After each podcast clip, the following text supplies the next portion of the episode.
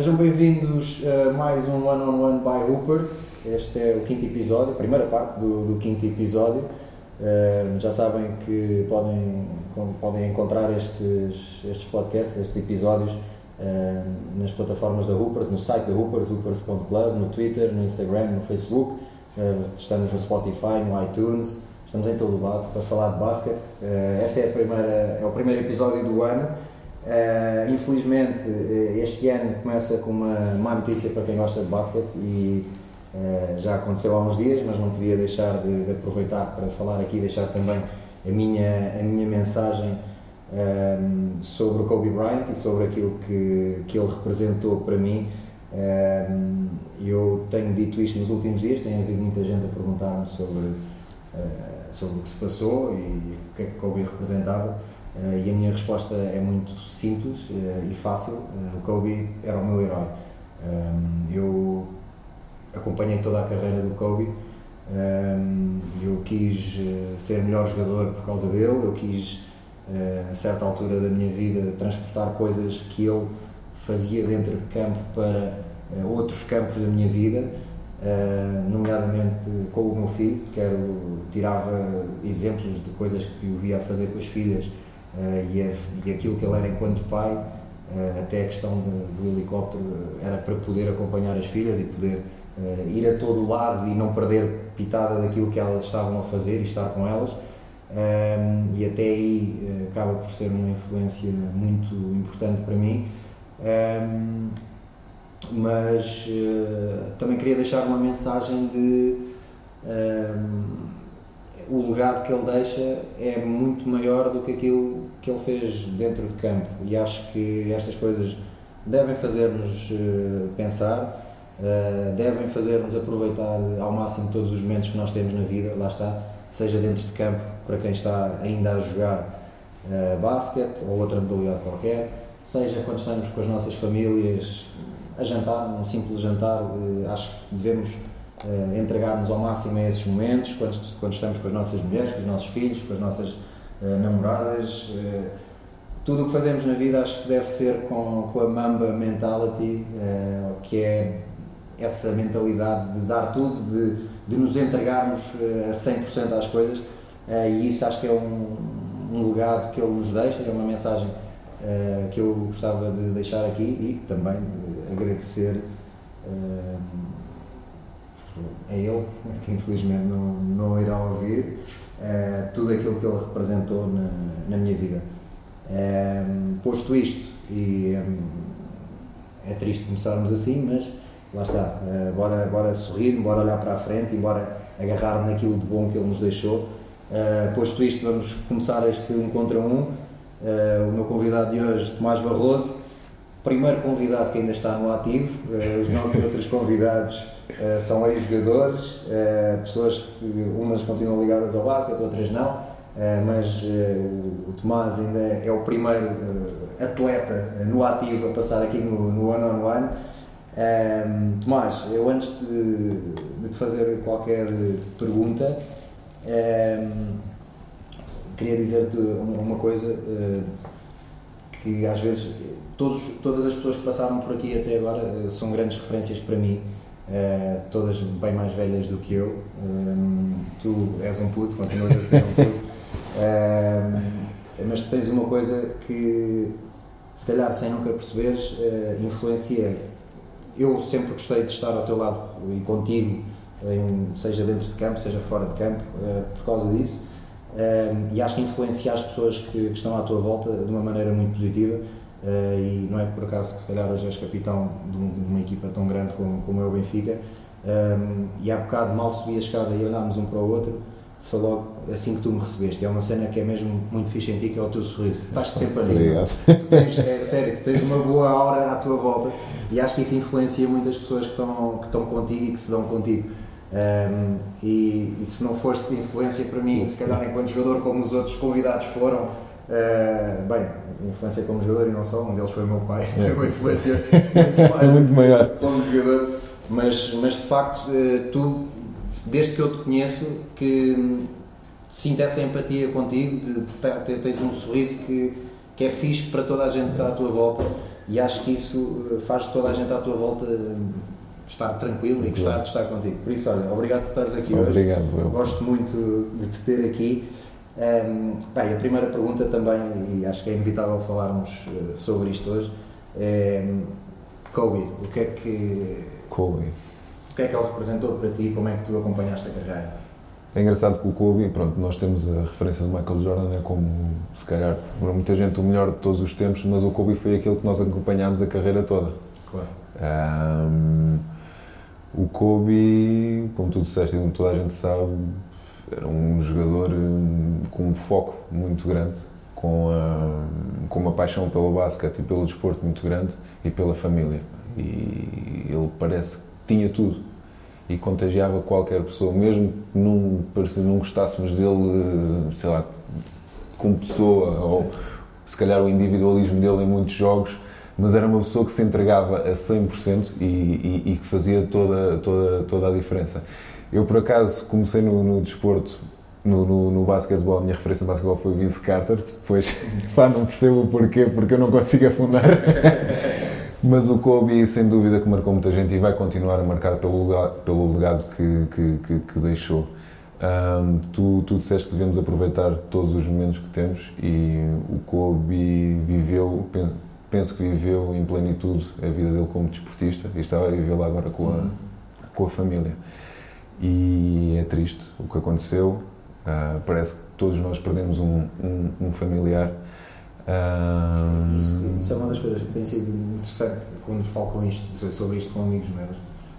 É essa sensação, é de que, apesar de ser uma pessoa tão distante de nós fisicamente, uh, parece que estava aqui ao nosso lado é. e de repente é um sentimento de perda de quase de um familiar. É, porque é. era uma referência, era uma referência para todos nós. Pois. Era uma referência para todos nós e nós parecia que estávamos em contacto com ele permanentemente, apesar da, da, da, da distância.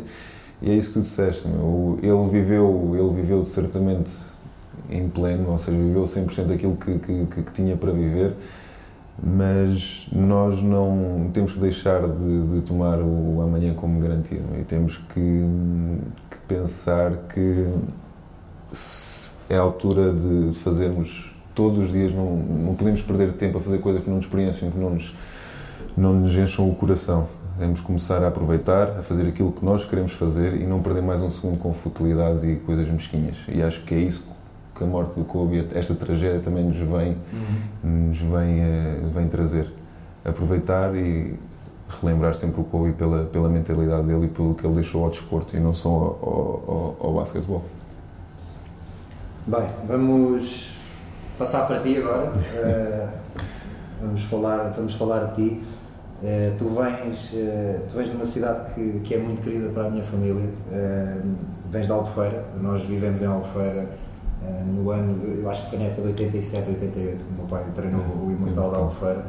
Um, ehm, como é que um miúdo de Albufeira uh, começa a jogar basquete? Tu começaste aonde? Fala-nos um pouco desse, desse teu início no basquete. Eu, um, eu, eu acho que tenho jeito para muitos desportos e sempre fui modéstia, um, modéstia é parte, exatamente. acho que tenho jeito, pá, safo-me. Eu meto-me uma bola, uma raquete, uma coisa assim e eu até eu consigo facilmente aprender. Claro que não vou chegar a, nenhum, a nenhum lado com aquilo, mas uh, eu comecei, eu, tinha uma, era muito ativo uh, desportivamente e gostava e jogava futebol e depois jogava basquete e jogava handball por influência do meu pai.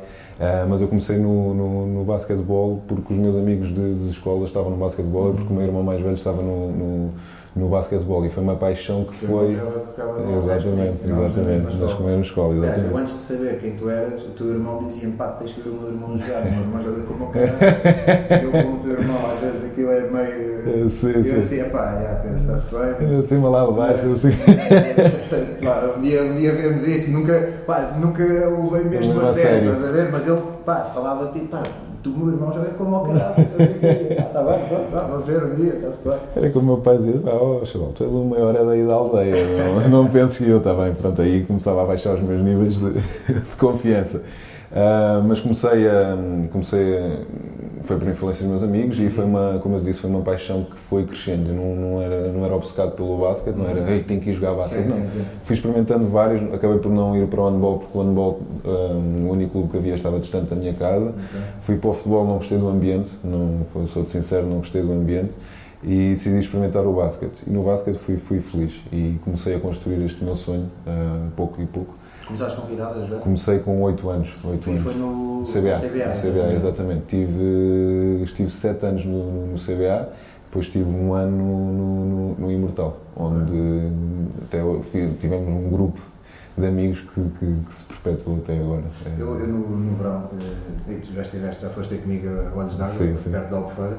Ehm, no verão havia, um, eh, por acaso, com o Rui Quintino, Sim. eh, outro, outro jogador, outro grande jogador da, da Albufeira, eh, a malta às vezes ainda combinava e, e encontrávamos no pavilhão antigo Imortal verdade. para, para jogar, Eh, ou então, e aqui abrangendo uma área maior no Algarve, fazia, são 20 minutinhos, 25, para ir até Faro, ao Liceu de Claro. Faro, jogar com, com o Rodrigo, não sei se lembras do Sim, sim, sim, sim.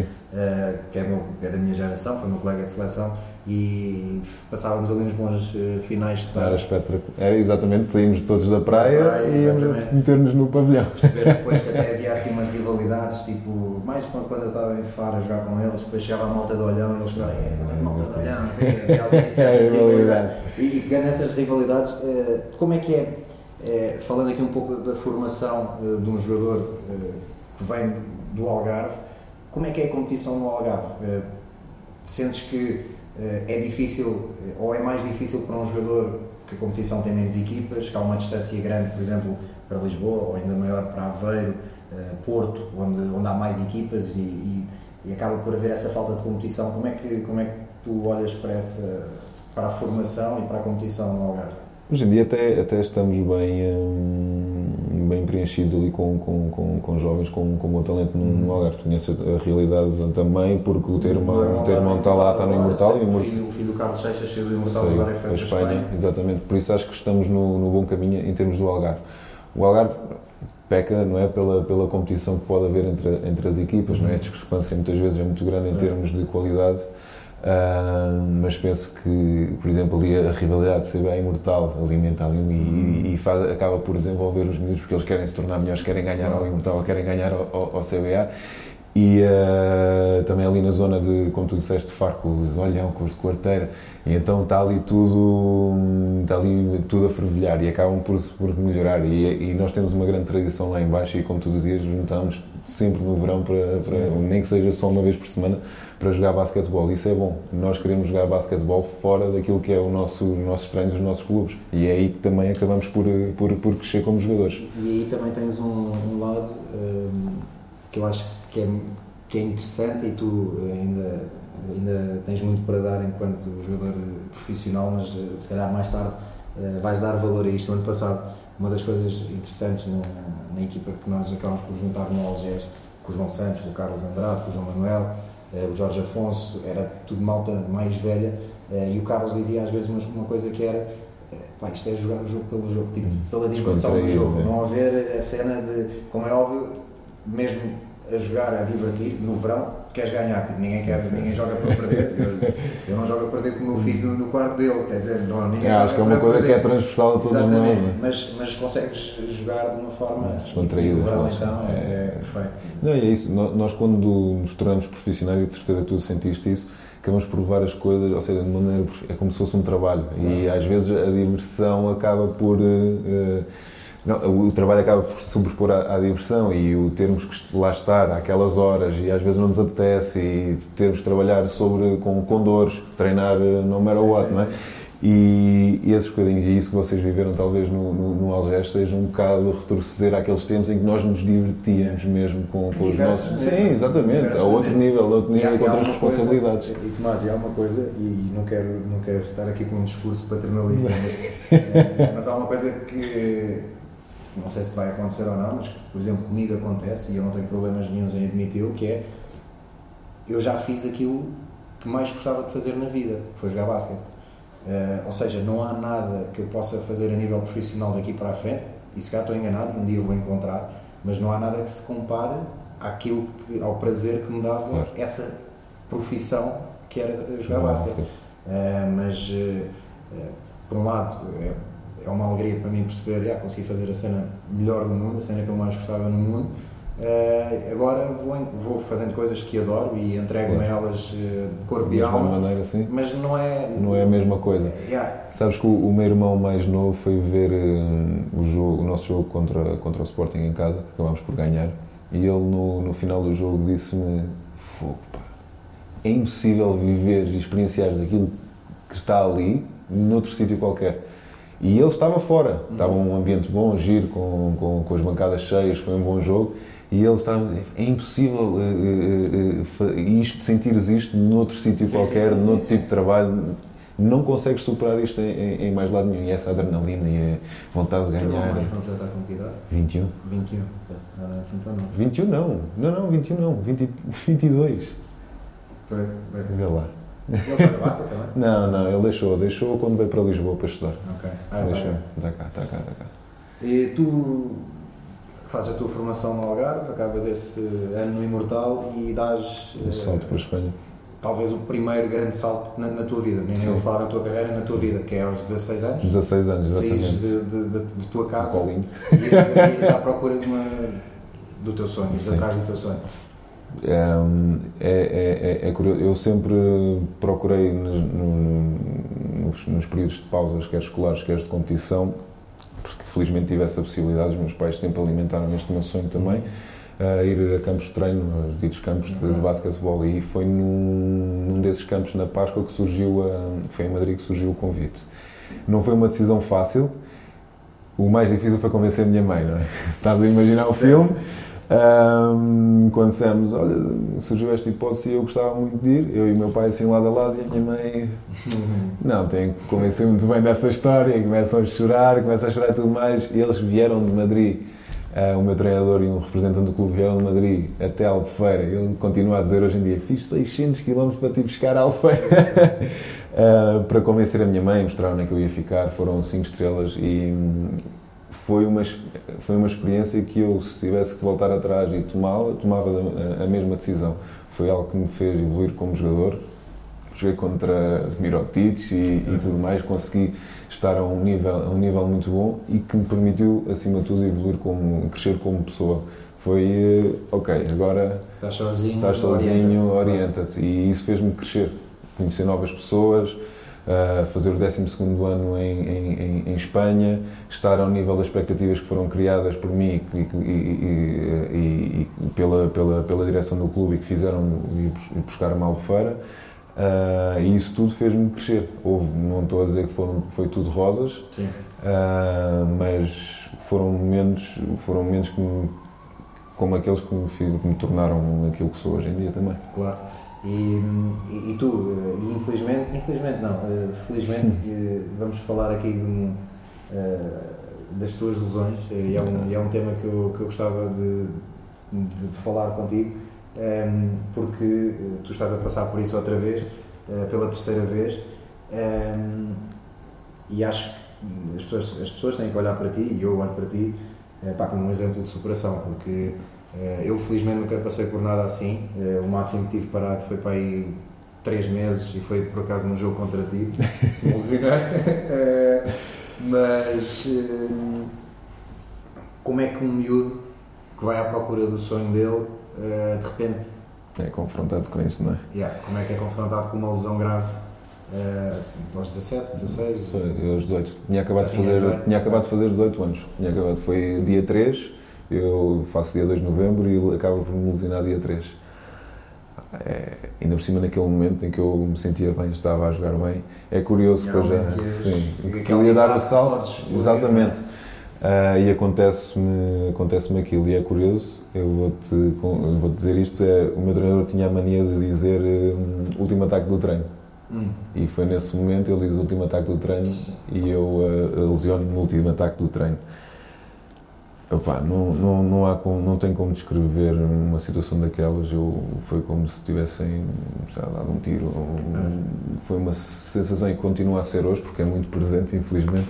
Continua a ser hoje uma sensação de, de profunda tristeza. E é curioso, infelizmente, que são, acontece sempre em momentos que não devia acontecer para mim. Um, naquele Nunca momento, devia nunca devia acontecer, nunca devia, mas faz parte e basta lá entrarmos para, Mas, mas, para acontecer. mas é interessante e de certeza que tu olhas para trás e, e aqui nesta na, na organização que eu tenho aqui dos temas que quero falar contigo, eh, as lesões vão aparecendo no teu percurso e tu encaras cada uma delas de maneira diferente, pela tua maturidade, pela, pela idade que tens, pelas perspectivas eh, carreira que tens na, na altura.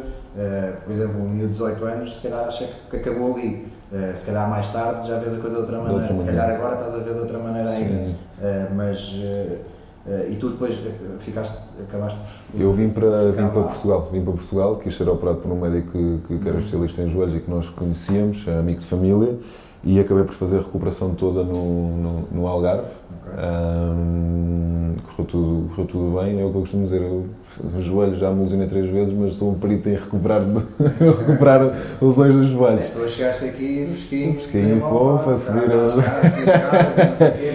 a- a malta aqui da Upers, há pouco, quando estávamos a vir para cá, eh, ligaram a dizer assim: pá, o Tomás consegue subir escadas. É que se Carregaram uma estou a enganar, carregaram uma cola. carregaram uma disse, disse para eles fazerem isso, ainda bem. Ainda bem. Não, mas são, são, são processos difíceis, ainda para mais são lesões muito prolongadas e que tu nunca sabes como é que vais voltar. E se, se há sempre contratempos, e se o joelho incha, e se não incha, e se foste bem operado, e se não foste bem operado. E principalmente o medo que é voltar a entrar dentro de campo. Eh, Eu, há uns dias, eh, comentei eh, o primeiro jogo do Vitor Oladipo, eh, depois, Sim, de- depois da da lesão. lesão, passado um ano e tal. E ele, antes de- do seu regresso, nos dias anteriores, nas semanas anteriores, uma das coisas que ele disse que era mais importante eh, e que ele se sentia é que ele estava eh, mentalmente preparado, Preparado para regressar. Eh, e, e, de facto no jogo eh, ele acabou por marcar um triplo que levou o jogo a prolongamento, mas no jogo a porcentagem dele nessa altura estava com 1 em 7 lançamentos de campo, mas, mas não estava com medo de fazer as coisas. E eu acho que isso, isso, é, isso deve ser o, O o- principal. é a principal coisa a desbloquear, é essa Sim. questão, não é? Porque é muito. Ou seja, eu lesionei-me das diferentes maneiras possíveis. A fazer uma mudança de direção, a fazer uma penetração e empurrar-me no ar, a fazer uma rotação. Ou seja, parece que nestes aspectos todos, o que é que eu posso fazer Sim, durante. exato. Eu só posso Posso andar assim. sentado. Exatamente. E, e- e são estas maneiras de eu, principalmente a primeira, hum, de, fazer as mudanças de direção e, e- voltar a, a- a dançar, entre aspas, dentro de, dentro de campo, são estes. Tive que desbloquear isso. Claro. Tive que desbloquear e é, é, é frustrante, frustrante. Quando tu entras dentro de campo, ok, está tudo bem, não sei o quê. Quando fazes as coisas sozinho. Agora, quando te metem-te ali 5 contra 5 com contacto, não sei o quê, o medo é, é- é- é- está, muito, está muito presente. E só com o tempo não é, que consegues desbloquear, desbloquear esse, esse, esse medo. E às vezes não desaparece por completo. Claro. E, e tu acabas a tua recuperação dessa primeira lesão e vais para o Benfica. Venho para o Benfica, sim. O, fui para a equipa de sub-20 do Benfica.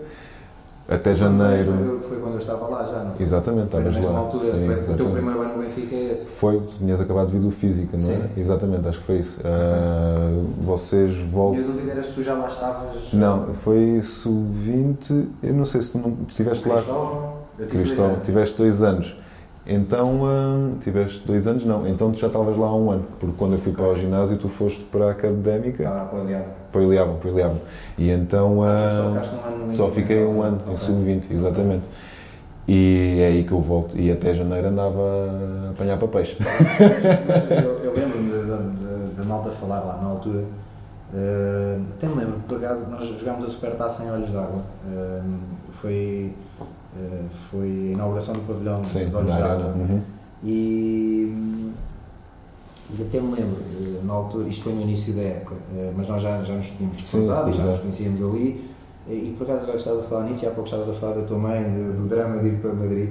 A tua mãe, na altura, com o teu irmão, e o teu irmão na altura muito Pequenino, disse-me qualquer coisa, meio em tom de brincadeira, mas se calhar meio a sério, de tomem lá Conta conta do. Tomás, ou tipo, qualquer coisa assim. Mangalinha, Mas, mangalinha. Agora, agora que estamos a falar desse ano, tu, tu está aqui a fazer-se aqui alguma, É, alguma luz e eu também Ela disso, hoje, por ela hoje ainda sofre com o facto de, de eu ter saído tão, Tão cedo. cedo, claro. Falas naquilo e ela começa-te a chorar automaticamente. Por isso ela nunca ultrapassou, nunca ultrapassou isso. E até hoje né, fui, sou aquele que saiu de casa com, com, com 16 anos.